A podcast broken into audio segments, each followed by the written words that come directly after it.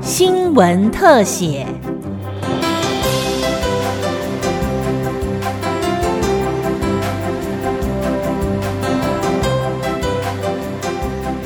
听众朋友您好，欢迎收听今天的新闻特写，我是郑基威。最近 SARS-CoV-2 的印度变种病毒肆虐全球，传染力比英国变种病毒更加强大。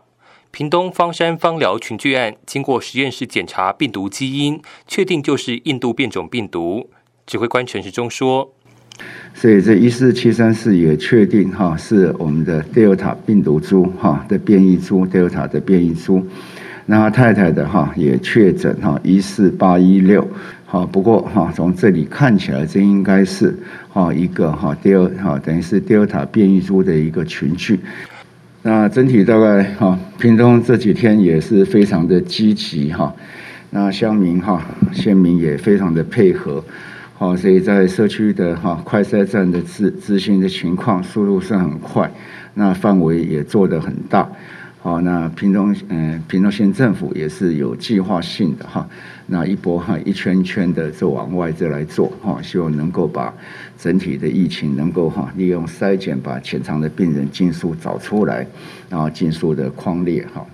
医疗应变组副组长罗义军表示，目前 Delta 印度变异株确诊者因为传染力比较强，都在专责病房隔离治疗当中，有多位属于无症状感染者。确诊的祖孙这两位哈，那其中一位在呃住院的时候是有轻微的肺炎哈，那另外孙子的这边他是都没有什么相关的这个呃，就是除了轻症之外没有什么特别这个肺炎的变化。那另外就是本土的这边哈，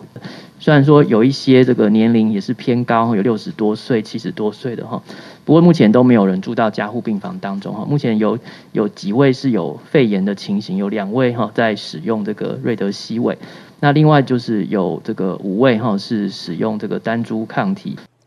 印度变种病毒相当难缠，而且对于只打一剂疫苗的民众来说，仍然相当危险。像是以色列是全世界疫苗施打率最高的国家，有百分之五十五的人都已经打过两剂 BNT 疫苗，有百分之六十五的人有打过一剂或是具有抗体。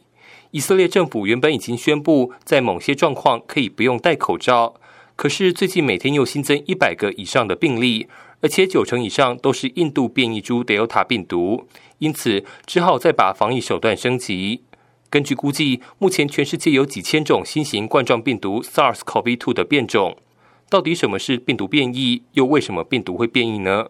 因为病毒复制是用比较不稳定的 RNA，可能造成病毒基因损坏，但也有可能在身体里面经过几千万次的复制之后。重组出崭新的更强病毒。一般来说，病毒的变种都对传播方式没有太大改变，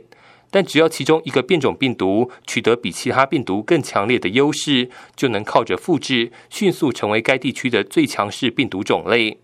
根据指挥中心揭露的资讯显示，英国变异株跟印度变异株都会发烧、咳嗽、喉咙痛、流鼻水等等症状，而且印度株的比例多。无症状的病患人数比例也比较少，只有百分之十二。专家咨询小组召集人张尚纯说。未来说不定要打到第三剂疫苗，才能阻止变种病毒肆虐。不管学术单位或者是疫苗